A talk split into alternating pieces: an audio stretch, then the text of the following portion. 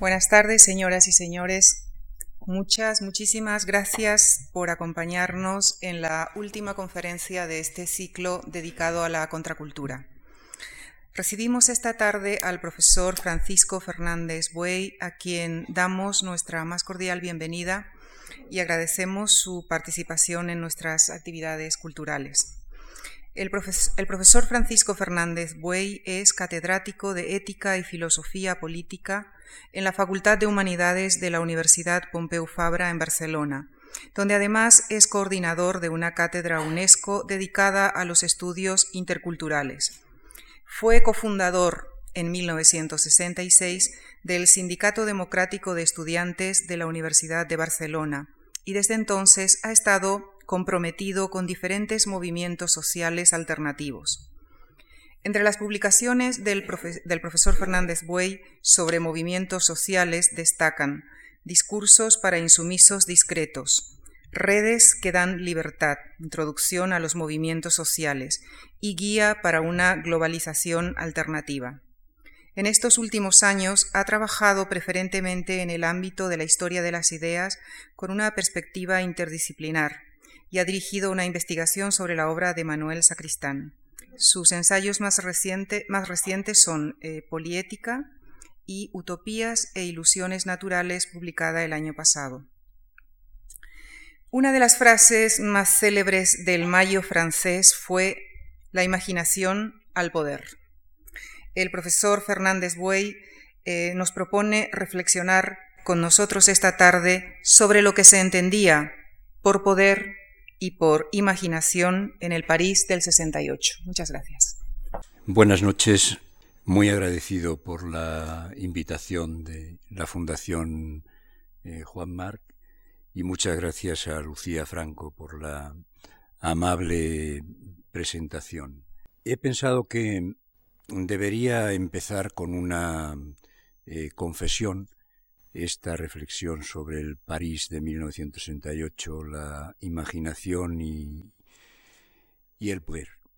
Y la confesión es que voy a empezar con una confesión que es que, que cada vez mm, me cuesta más hablar y escribir del mayo francés del 68 con la ecuanimidad que se le supone al historiador de las ideas o al historiador sin más. Y es que por, por motivos personales, por la propia biografía, mm, he tenido que intervenir en los actos conmemorativos del Mayo francés del 68, a estas alturas ya en el 78, en el 88, en el 98 y, y ahora mismo. Y son eh, muchos años eh, dando vueltas a la misma historia. Con el paso del tiempo y de los años y de las mm, conmemoraciones, y al repasar lo que dije o lo que escribí en el 78, en el 88 y en el 98 para preparar esta conferencia,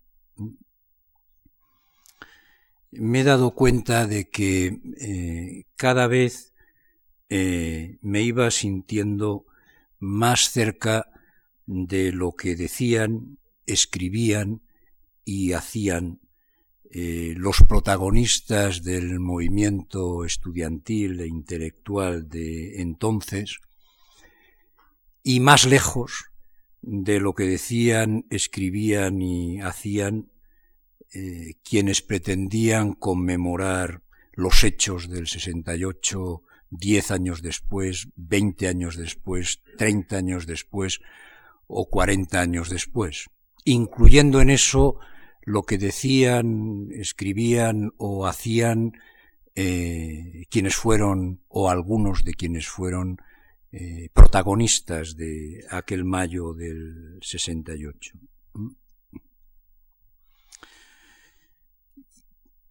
Es posible que eso tenga que ver sobre todo con la, con la biografía de uno, con la evolución de uno, pero también eh, porque en estas conmemoraciones, mesas redondas y conferencias en las que he tenido que intervenir, parece como que la pregunta de fondo eh, que tiende a hacerse a los diez años, a los veinte, a los treinta o a los cuarenta de aquellos hechos, parece ser siempre o casi siempre la misma.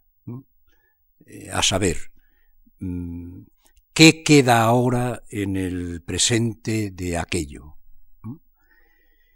Y mi respuesta, conmemoración tras mm, conmemoración, cada diez años, eh, sigue siendo también sustancialmente la misma. ¿no? queda nada o casi nada. Y mm, el tener que pensar o repensar sobre, eh, sobre eso, eh, a mí por lo menos personalmente me plantea un problema. Soy consciente de que empezar así como he empezado con esta confesión, no es nada bueno porque parece apuntar a la nostalgia y sin embargo eh, soy más bien de las personas que comparten aquellas palabras del poeta mm, Valente en un poema célebre en el que decía que mm, lo peor es creer que se tiene razón por haberla tenido. Eh, con esto quiero decir que no voy a hacer una conferencia nostálgica.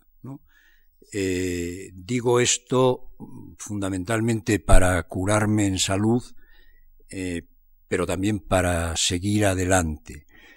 Y puede servir sencillamente como una indicación eh, metodológico historiográfica, ¿no? Eh, para justificar por qué pienso que a estas alturas de esa historia es seguramente mejor eh, fijarse en lo que dijeron, escribieron, pensaron e hicieron los que estaban allí en el mayo francés del 68 eh, que lo que se ha escrito o se ha pensado o se ha reflexionado después.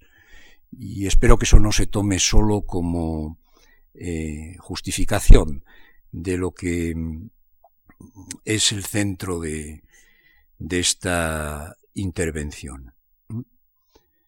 Para adelantar la idea o la tesis que quiero mantener, eh, creo que se podría decir, a mí me parece eh, que en lo que hace a la contracultura, que es el hilo conductor central de estas reflexiones sobre el 68, la contracultura o la, cultura a la contra del mayo francés es no solo, pero sí sustancialmente, eh, lo que hicieron, pensaron y reflexionaron los situacionistas, es decir, aquel grupo de personas eh, que hicieron y estuvieron en lo que en aquellos tiempos eh, se llamaba todavía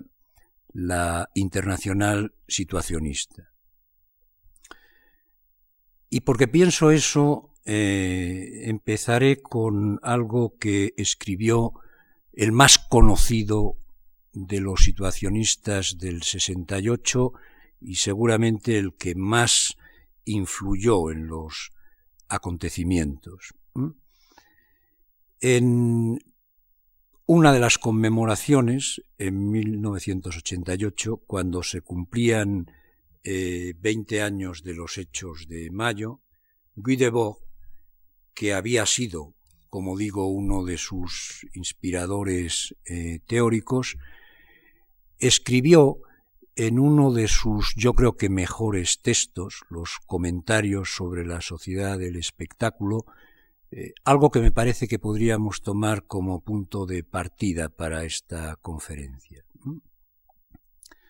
Escribió Debord, la primera intención de la dominación espectacular era hacer desaparecer el conocimiento histórico en general empezando por casi todas las informaciones y todos los comentarios razonables sobre el más reciente pasado. Una evidencia tan fragrante no necesita ser explicada. El espectáculo organiza con maestría la ignorancia de lo que ocurre e inmediatamente después el olvido de aquella parte de los acontecimientos que pudo ser conocida lo más importante es lo más ocultado. En estos últimos veinte años no hay nada que haya sido cubierto por más mentiras inducidas que la historia de mayo de 1968. Ciertas lecciones útiles podrían sacarse de algunos estudios desmitificadores sobre aquellas jornadas y sobre sus orígenes. Pero eso, y así concluye esta reflexión de Debord, pero eso es un secreto de Estado, nada menos. Estas eh, palabras de Debord sobre el espectáculo y la mentira eh, pueden parecer eh, repetidas hoy en día una exageración, y tal vez lo sea, ¿no? una exageración pero también son, en mi opinión, una de esas exageraciones candidatas a la verdad. En lo que hace a mayo de 1968, también yo pienso que lo más importante es lo más ocultado. ¿Y eso por qué?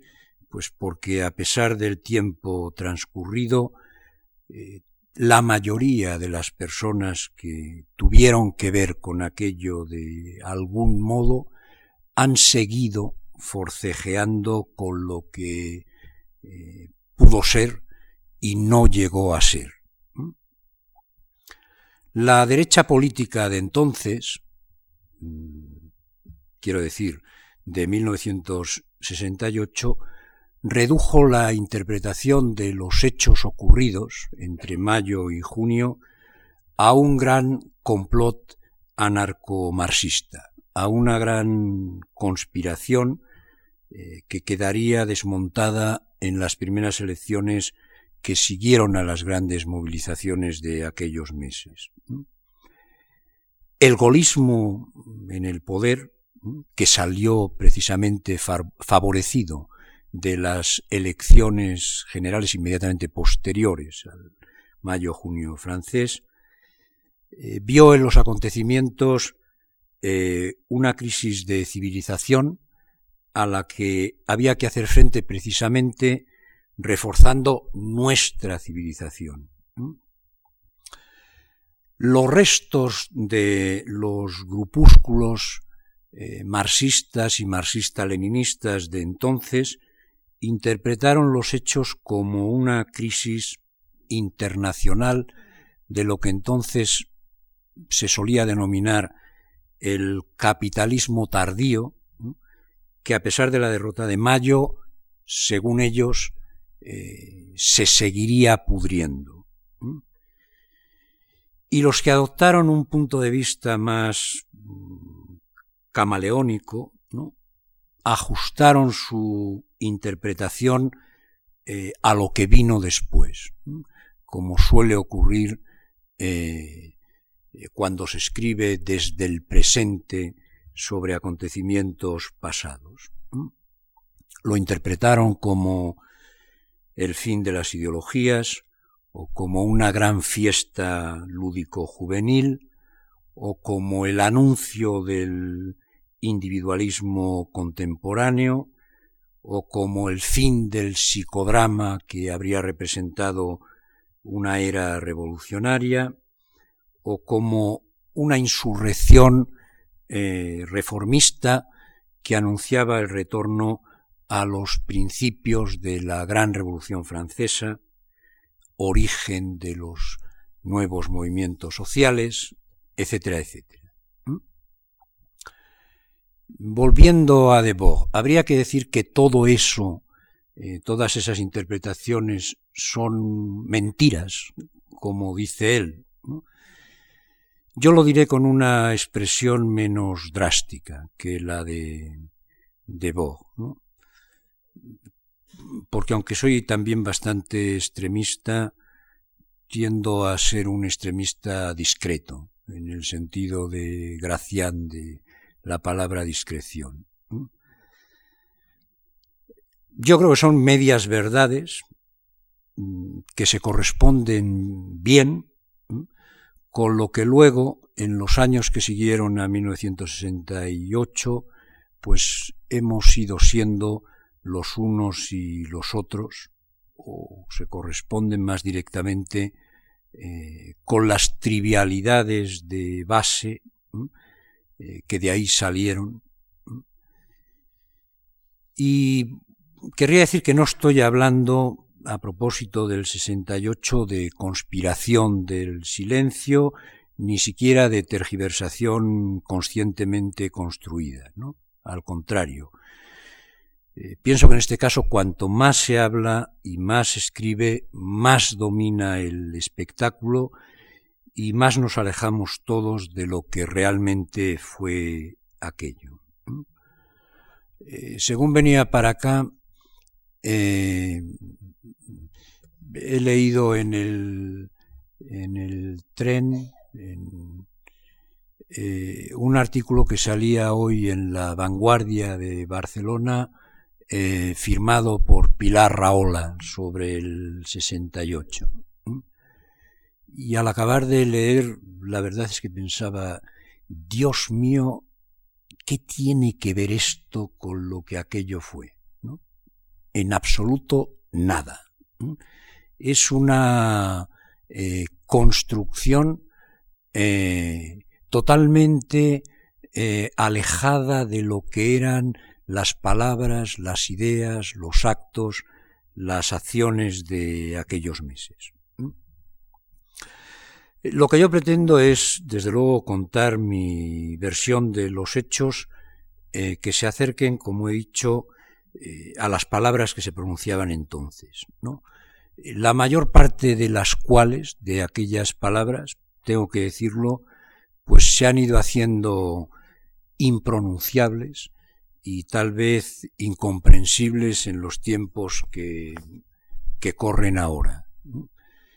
Eh, como llevo muchos años dedicado a mm, la docencia en la universidad, empiezo a tener ya una larga experiencia de eso, ¿no? Y la comparación entre lo que yo tengo en la cabeza de lo que ocurrió y lo que piensan la mayoría de los estudiantes que ahora tienen entre 20 y 25 años, pues realmente es muy distinto y se plantea casi siempre un problema de comunicación intergeneracional.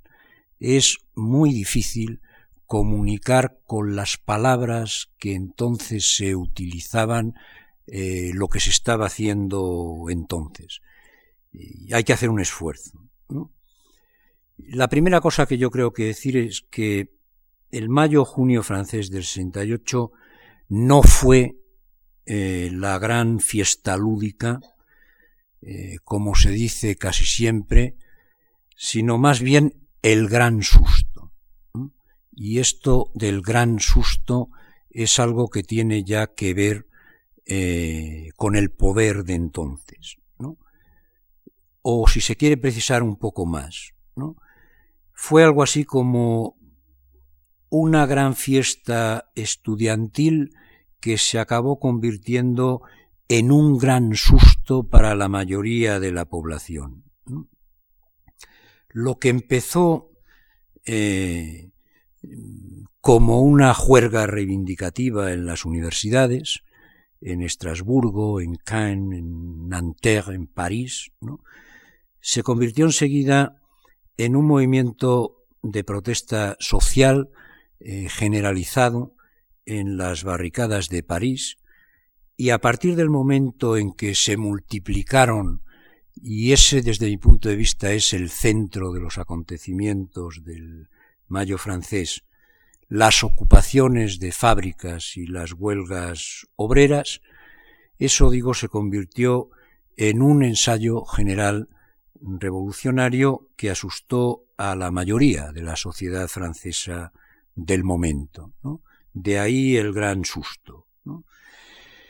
Se asustaron los burgueses que veían peligrar sus propiedades, se asustaron los pequeños burgueses que vieron peligrar sus privilegios, se asustó el general de Gaulle que tuvo que echar mano del ejército, se asustó el Partido Socialista que creía pasada la época de las revoluciones, se asustó el Partido Comunista que aún hablaba de revolución en general en sus papeles, pero no de esa, desde luego, se asustaron los sindicatos eh, que se vieron rebasados completamente por la espontaneidad de los consejistas en las ocupaciones de fábricas y se vieron además criticados por los estudiantes universitarios por su inconsecuencia, y se asustó incluso una parte de los intelectuales y profesionales que habían visto con buenos ojos el arranque de los acontecimientos y que todavía se solidarizaron con el movimiento en el momento en el que empezó la represión, pero que no pudieron, en su mayoría, aguantar la acusación, y eso es algo muy presente en el movimiento del Mayo francés, no pudieron, digo, aguantar la acusación de ser unos mandarines al servicio del sistema, como se decía entonces, una acusación cada vez más repetida eh, en el mayo-junio francés. De ese gran susto salió el viaje del general de Gaulle a los cuarteles, del viaje de de Gaulle a los cuarteles salió la gran reacción de junio en París, una grandísima manifestación de todas las fuerzas de la conservación eh, el 30 de mayo, de ahí nos vamos al 13 de junio en que el general de Gaulle decretó la disolución de las organizaciones trotskistas y maoístas, así como de la principal organización estudiantil eh, que había jugado un papel clave en los acontecimientos de mayo, el llamado Movimiento 22 de marzo, del que el dirigente más conocido era Convendit, y lo hizo en virtud de una ley de la época del Frente Popular, establecida en su momento eh, contra ligas militares de la extrema derecha. A partir de entonces los responsables de la OAS exiliados regresaron a Francia y de la gran reacción de junio pues salió la victoria inequívoca de la derecha política en las elecciones, pero de una derecha que conviene no olvidarlo, entonces estaba no sólo a favor del orden y del Estado, sino también del estado de bienestar. Esta es una paradoja eh, que hay que tener en cuenta y que supone una complicación eh, precisamente por el uso distinto de las palabras. En el mayo-junio francés, prácticamente todos los estudiantes de los grupos que fueran eh, criticaban radicalmente eso que se empezaba a llamar entonces estado de bienestar. Y esto da idea del cambio de los tiempos.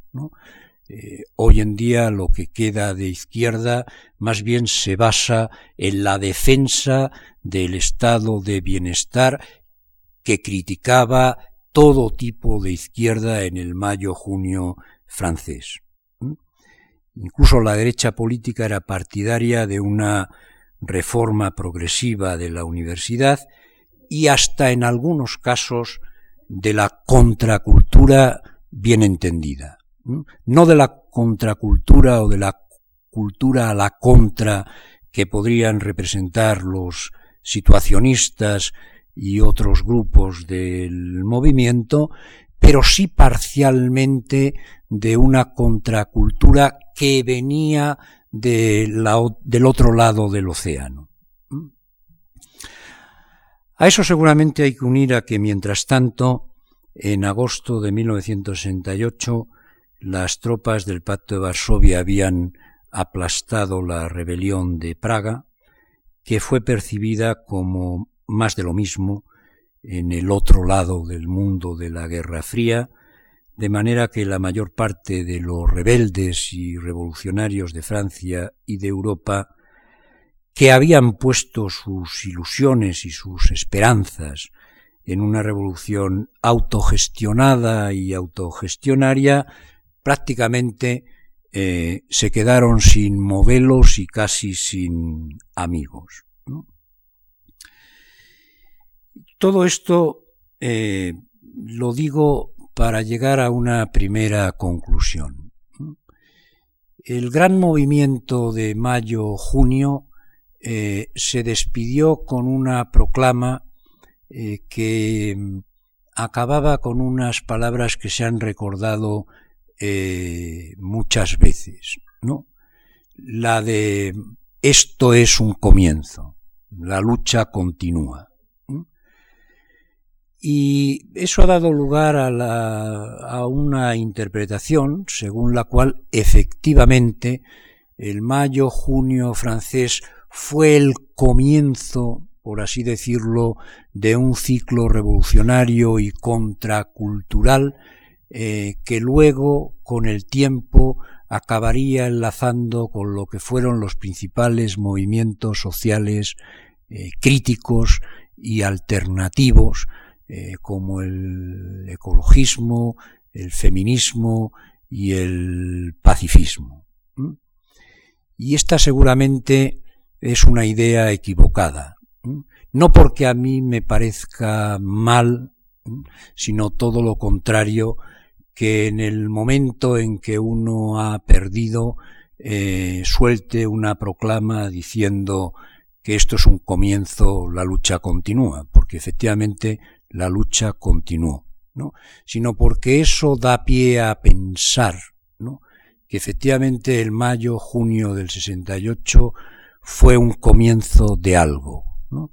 Más bien, en cambio, yo tengo la idea, y creo que se puede argumentar, de que fue más bien un final de algo, no un principio, sino más bien eh, el final de una fase eh, en el que hay que tener en cuenta eh, otros factores que se habían producido ya y no sólo el que he mencionado, la derrota de la primavera de Praga en el agosto de 1968. ¿no?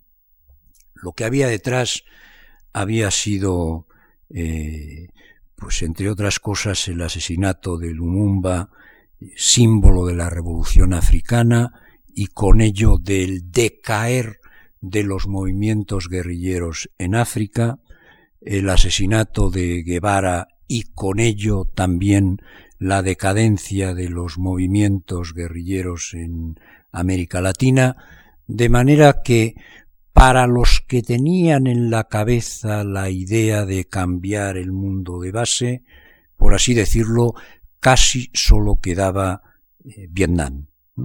Y no es casual el que Vietnam haya sido a partir de 1968 y en 1968, y no solo en París, el único símbolo positivo que uniría en la calle a todos los restos del 68. ¿Mm? Esta es la primera de las cosas que eh, querría decir.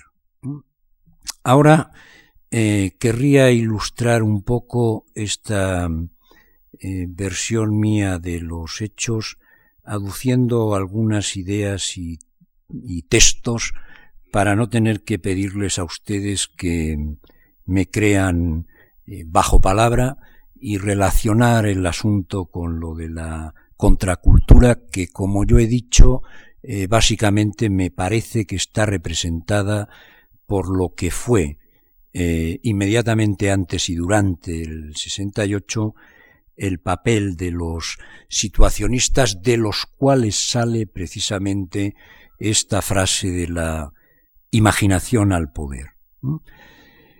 Eh, una parte de los intérpretes y comentaristas del Mayo francés del 68 estarían de acuerdo en que justamente una de las fuentes principales de inspiración del movimiento que cuajo en aquellos meses fue la internacional situacionista. Con esto no quiero decir eh, que los situacionistas hayan sido eh, la única corriente influyente, ni siquiera que los situacionistas aspiraran a serlo. De hecho, tanto en los comités estudiantiles como en los comités de ocupación de fábricas que se formaron en aquellos meses, los situacionistas compitieron continuamente con otras organizaciones, como el Movimiento 22 de Marzo, liderado por Convendit, o los distintos grupos eh, marxista-leninistas, trotskistas y maoístas. Incluso se puede discutir también si esa influencia se dejó sentir en el plano organizativo del movimiento y hasta qué punto la presencia de los situacionistas influyó en los comités estudiantiles y en los comités de ocupación de las fábricas, pero en cualquier caso me parece que está fuera de duda que el lenguaje y el tipo de acciones propugnados por lo que entonces se llamaba Internacional Situacionista jugaron un papel central en las proclamas, en los panfletos, en las pintadas, en las ocupaciones y en otras muchas de las actividades alternativas desarrolladas dentro y fuera de las universidades, en Nanterre, en la Sorbonne y en la calle. ¿Mm? ¿Qué querían estos? No me voy a extender en, eh, en la contestación a esa pregunta, eh, solo querría decir unas pocas cosas sobre lo que tenían en la cabeza estas gentes vinculadas al situacionismo. Quizá habría que decir que estaban propugnando un surrealismo revolucionario al mismo tiempo que criticaban la cultura eh, individualista, que habían puesto el acento en la crítica a la cultura estandarizada y sobre todo habían puesto el acento en la crítica de las derivaciones ya conservadoras para ellos, para los situacionistas, de las distintas vanguardias artísticas, propugnando la superación del arte mediante la realización del mismo en la vida cotidiana. Esta yo creo que es una idea bastante clave en ese ambiente. Precisamente la idea principal de donde viene este nombre de situacionismo era la construcción de situaciones, ¿no? es decir, de ambientes momentáneos de la vida y su transformación en una eh, cualidad pasional superior. Ahí está apuntando ya algo que se repetirá mucho a lo largo del mayo-junio francés. Deseo, eh, pasión, imaginación, eh, fantasía para transformar el mundo de base y poner los medios para ello.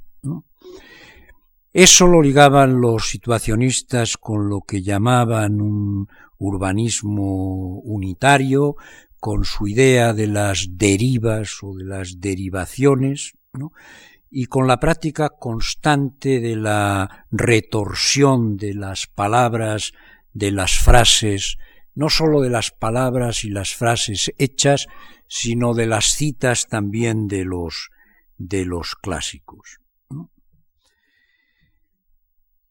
Hay una diferencia seguramente entre eh, la corriente principal de la contracultura norteamericana, eh, tal como cuaja en California y otros lugares, y la cultura a la contra o la contracultura que tiene su inspiración en los textos eh, situacionistas, que es la, el énfasis que en ese momento se estaba poniendo en lo que se llamó eh, proletarización de las manifestaciones artísticas, ¿no?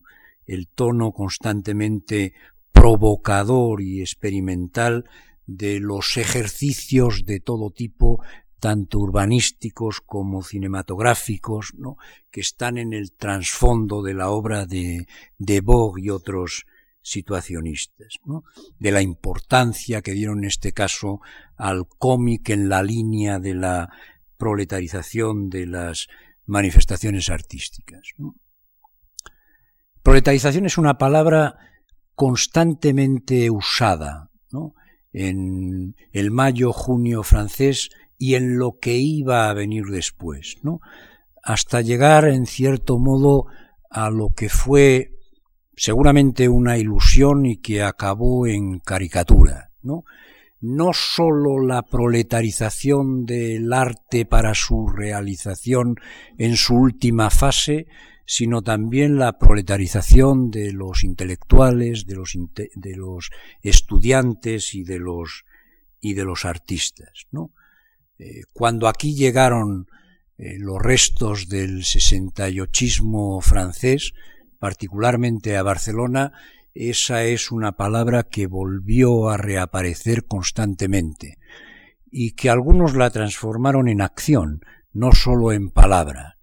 Fueron bastantes los estudiantes universitarios, hijos de la burguesía barcelonesa o catalana de aquel momento, eh, que optaron justamente por la proletarización. Y eso quería decir nada más ni nada menos que irse a trabajar de obreros a la AEG de Tarrasa o alguna otra fábrica del cinturón industrial.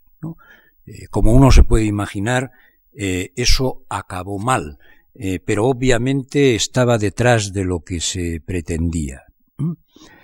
Porque poco a poco se fue pasando de lo que podríamos llamar la crítica artística la crítica de la vida cotidiana y de la crítica de la vida cotidiana a la crítica global de la sociedad eh, contemporánea. También hay otra diferencia entre la imaginación situacionista que yo veo en el trasfondo de muchas de las manifestaciones del mayo-junio francés y la contracultura norteamericana. Eh, hay una diferencia que es que ellos no compartieron, vamos a llamarlo así, el neofurierismo hippie de los años 70. Una de las características precisamente del eh, situacionismo es que no tuvo nada o tuvo muy poco que ver eh, con la recuperación de las ideas de Fourier, a pesar del vínculo que hay eh, con los términos deseo, pasión, armonía pasional, etcétera, etcétera. La clave seguramente está en su idea de que se trataba ya no sólo de sobrevivir, sino de vivir. Para ellos lo característico de la sociedad en aquel momento era precisamente de la sociedad alienada o, enajenada del momento, era la aspiración a la supervivencia, a la, al sobrevivir. Se trataba, por tanto, de algo más que eso. Se trataba de vivir eh, y por tanto de empezar cambiando en la vida cotidiana y de atender a lo que ya entonces empezaban a llamar los nuevos sujetos, ¿no? Y aquí aparece otra vez la palabra proletario, proletariado.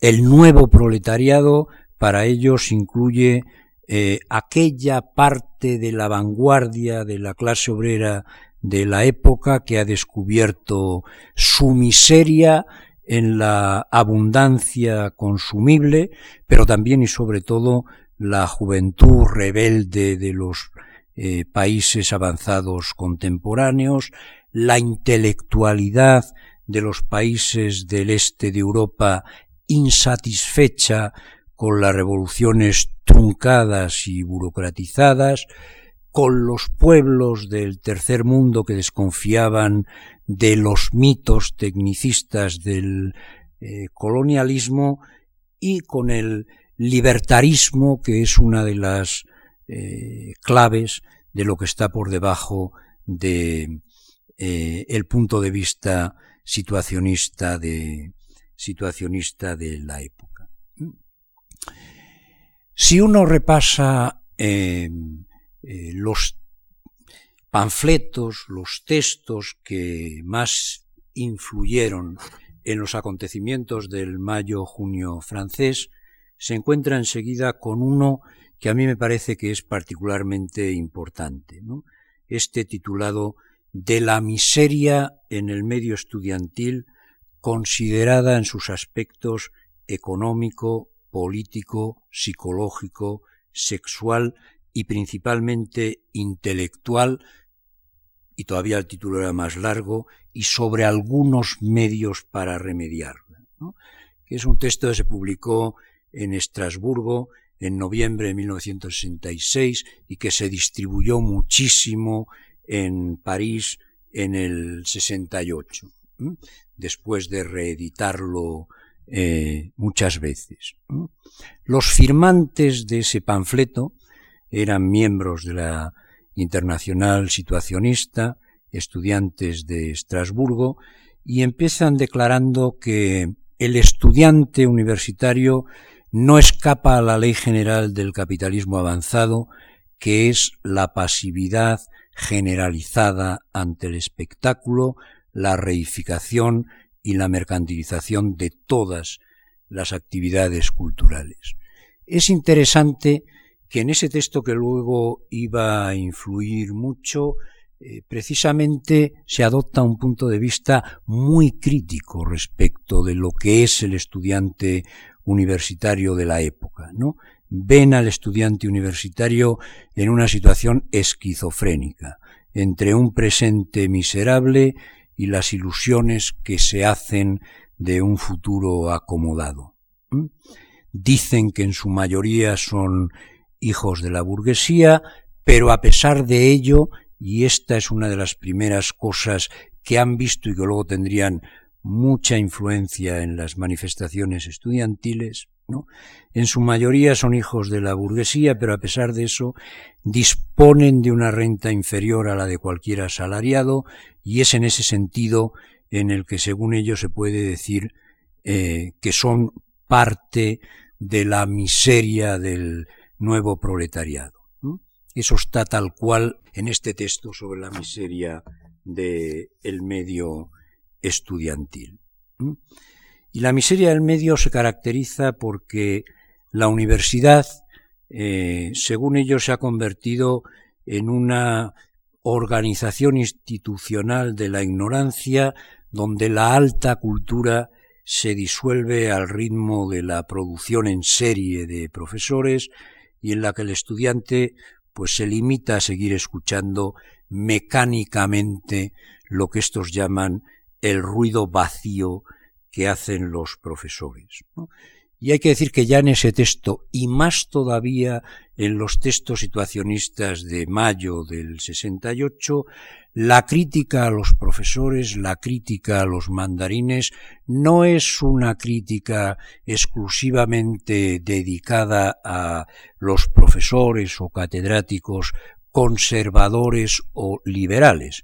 Es una crítica que incluye a algunos de los que eran en aquellos momentos de los grandes de la cultura de la izquierda, incluso de la izquierda que se consideraba a sí misma revolucionaria en Francia, ¿no? es característica, por ejemplo, la crítica que se hace a Roblien y el Nouveau Roman, la crítica que se hace incluso a Godard, a Lelouch en el cine, eh, la crítica que se hace a algunas de las manifestaciones como el Festival de Cannes, pero sobre todo, y lo que es más notable, la crítica que se hace ya ahí a algunos de los intelectuales que eran vedettes del momento, ¿no?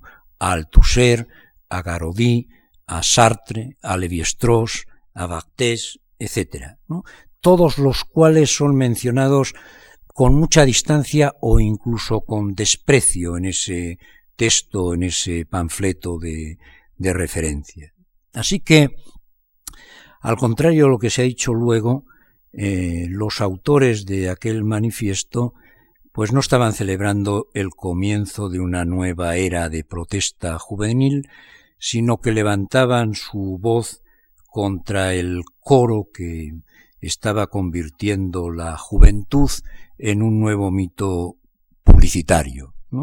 Manifestaban con seguridad su creencia de que la universidad no cambiará sin que cambie radicalmente la sociedad capitalista, la sociedad del espectáculo, y esta es una expresión tomada directamente de, de y llamaban la atención sobre las ilusiones de una revuelta que en su opinión sólo podría llegar a ser algo si se convertía en conciencia revolucionaria, proletaria, contra el sistema imperante.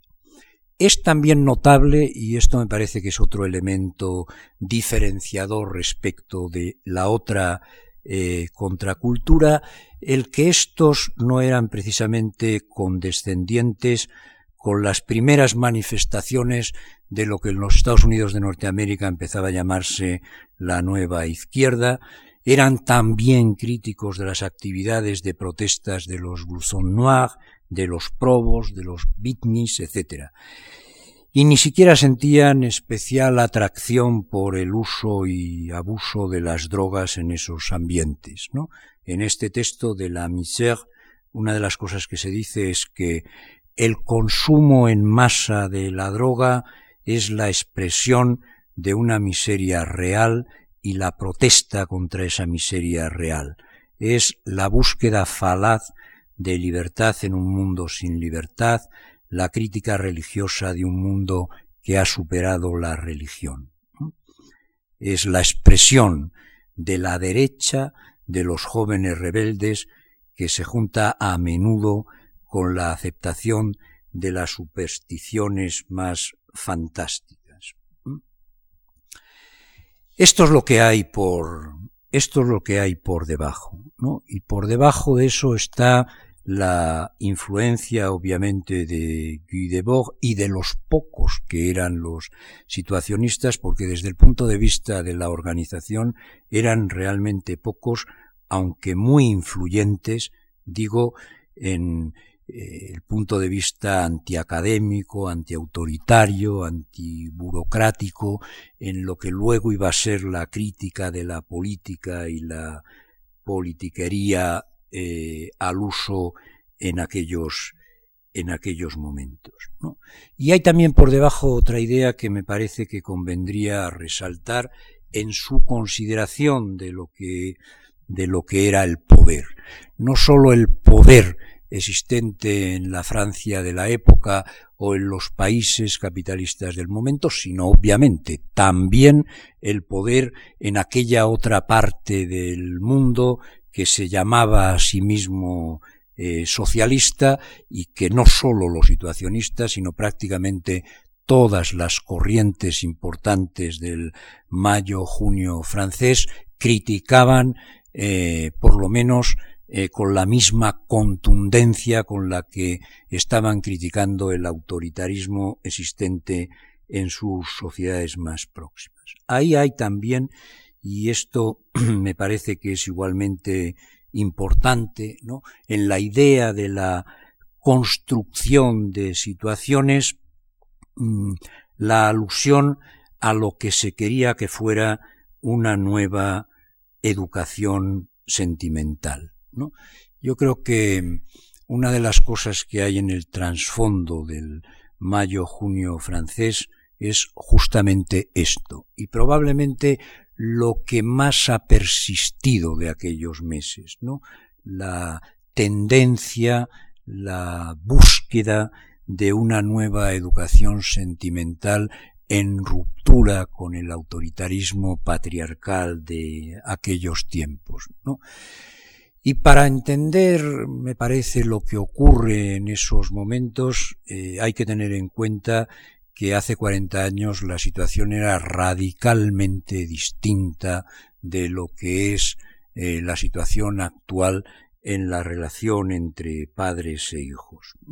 Eso ha cambiado de una forma tan sustancial que se ha hecho completamente irreconocible no es sólo el hecho de lo que hoy cuestan los alquileres, ¿no? lo que lleva a una situación completamente distinta. Es sobre todo lo que hay debajo de, del distinto trato existente con el cambio de los con el cambio de los tiempos, ¿no? La nueva educación sentimental o la búsqueda de una educación sentimental, si es que la había en aquellos tiempos, eh, fue justamente la, eh, la presión para sustituir aquella sociedad en la que se manifestaban los en que se manifestaban los estudiantes, ¿no? Y voy con el final sobre la imaginación y el poder.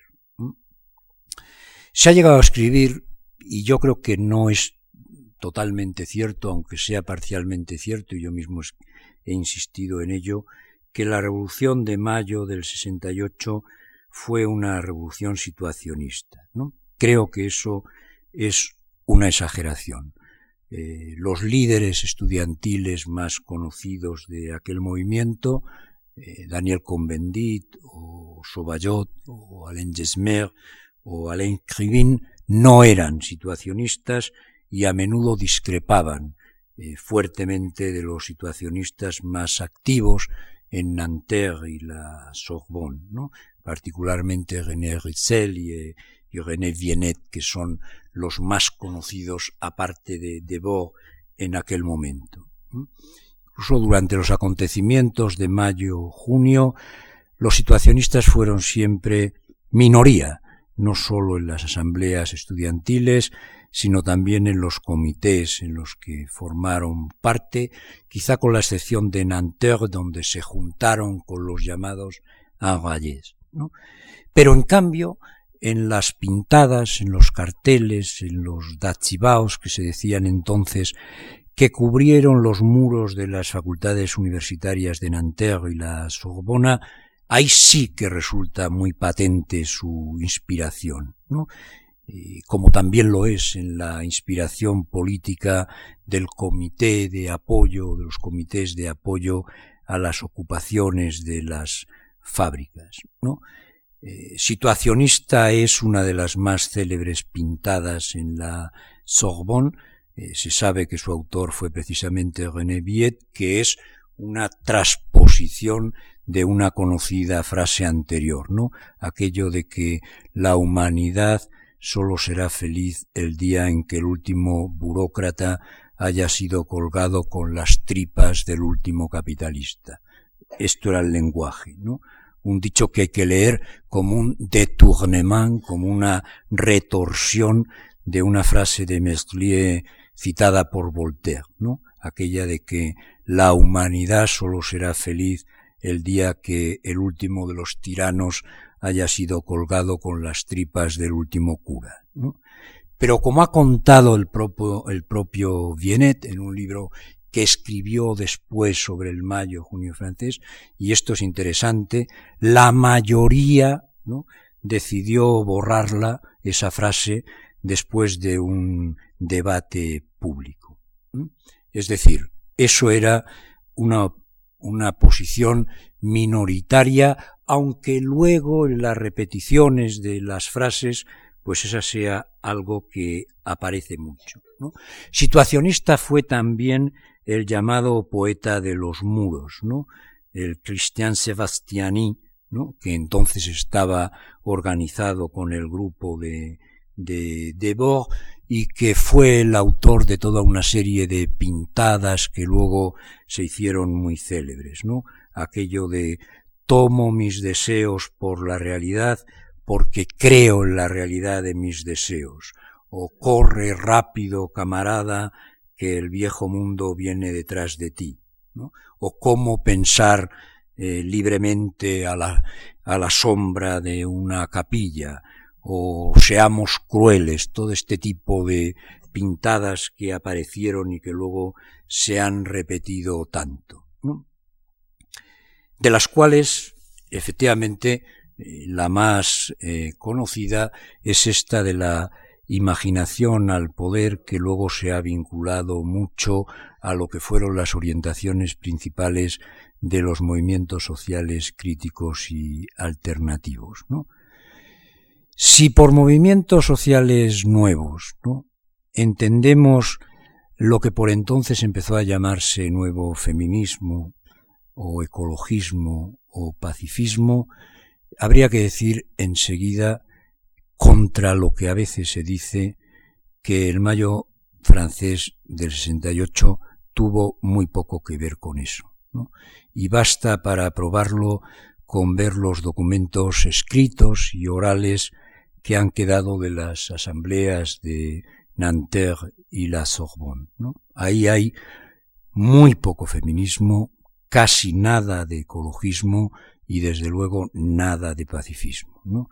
Sintomáticamente no hay ni una sola mujer entre los líderes destacados del movimiento y las grabaciones que han quedado, cintas magnetofónicas y cinematográficas, muestran que a las mujeres apenas se las dejaba tomar la palabra en los comités. Es verdad que se citaba a Reich y que se hablaba de sexualidad eh, liberada, pero también es verdad, y eso hay que decirlo, que mayormente para varones. Y querría recordar aquí el primer cartel publicitario de Tournai, que es otra de las cosas que hicieron los situacionistas eh, en aquel momento, que muestra a una mujer acariciándose los pechos mientras de su boca sale el gemido orgasmático, el ¡ah! la internacional situacionista, que no era precisamente una representación del gusto del nuevo feminismo. Y por otra parte, las alusiones a los hippies y a los beatniks que hay en los textos de el movimiento estudiantil del mayo, junio del 68 de francés son casi todas despreciativas o paródicas, ¿no? Y el lenguaje y el tono de la mayoría de las intervenciones en las asambleas y en los comités de ocupación así como la mayoría de los panfletos escritos, era más bien guerrero, ¿no? Crítico del militarismo, sí, particularmente cuando se hablaba de la intervención norteamericana en Vietnam, pero también exaltador casi siempre de la violencia revolucionaria, ya fuera en términos leninistas, en términos guevaristas, en términos consejistas o en términos eh, maoístas o para recordar como se recordaba las virtudes de Durruti, de los combatientes del Vietcong o del general Yap, que era uno de los más exaltados en los eh, muros universitarios de entonces.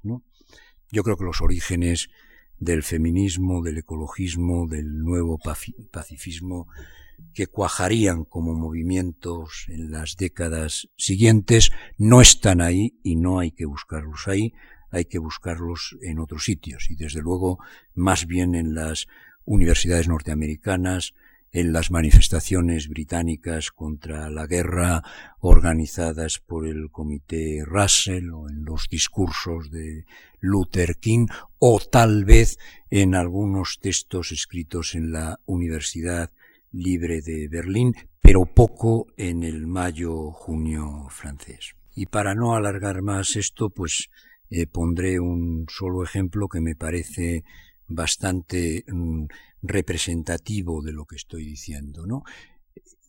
en la cabeza de los protagonistas ese movimiento se presenta a sí mismo como un contrapoder o un antipoder, casi siempre expresado con un lenguaje eh, que es eh, un lenguaje más viejo que nuevo.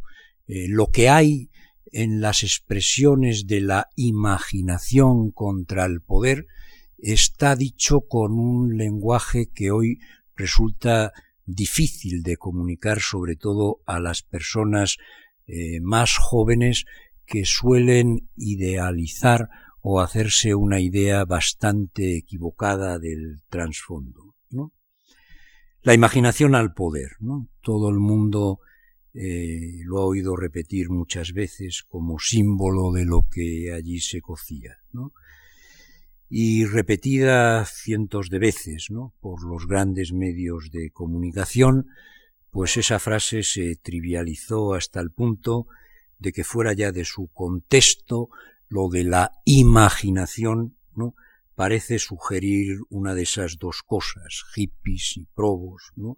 protesta lúdica, ¿no? ecologista y pacifista. ¿no? Y así sonaba eso años después de que fuera escrito eh, por primera vez. ¿no?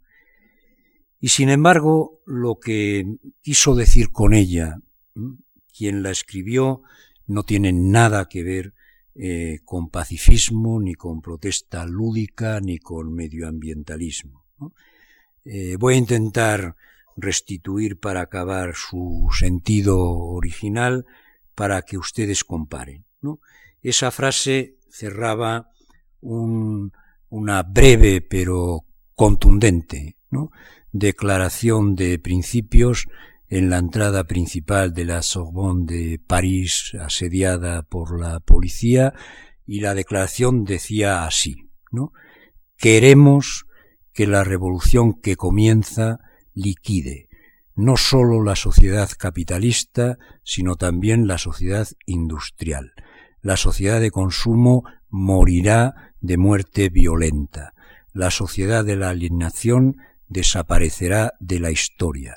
Estamos inventando un mundo nuevo, original, la imaginación al poder.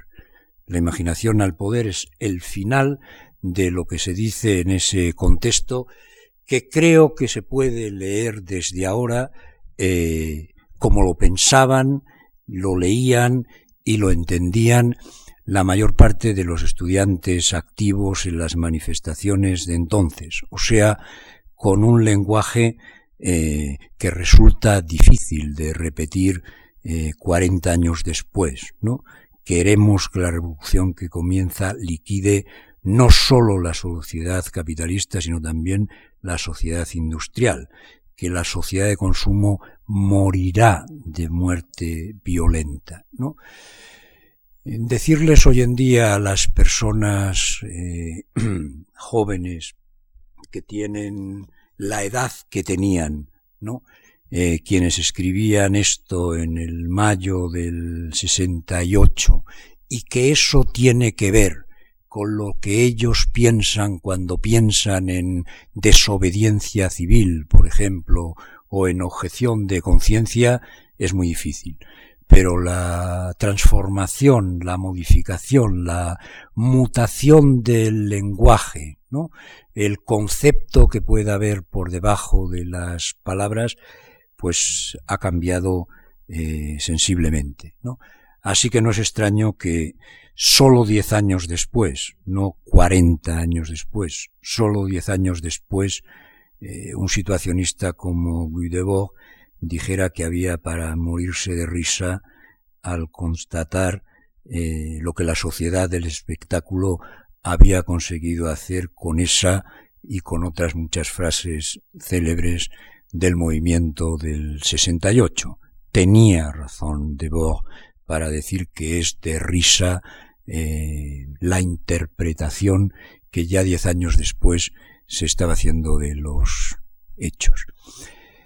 Con eso acabo. No sé si efectivamente me he dejado llevar demasiado por las citas y las reflexiones respecto de lo que decían los protagonistas, pero en cualquier caso, ese es mi punto de vista y el que querría comunicarles a ustedes. Agradezco muchísimo la atención, nuevamente la invitación, y si lo que he dicho sirve para algo, aunque solo sea para repensar lo que generalmente aparece hoy en día en los medios, en la mayoría de los medios de comunicación sobre lo que fue el mayo-junio del 68, yo muy contento. Estos pensaban eh, de la imaginación y del poder en unos términos en los que seguramente ni los jóvenes de hoy, ni los que vivimos aquello 40 años después, eh, podemos seguir pensando. Las palabras han cambiado mucho,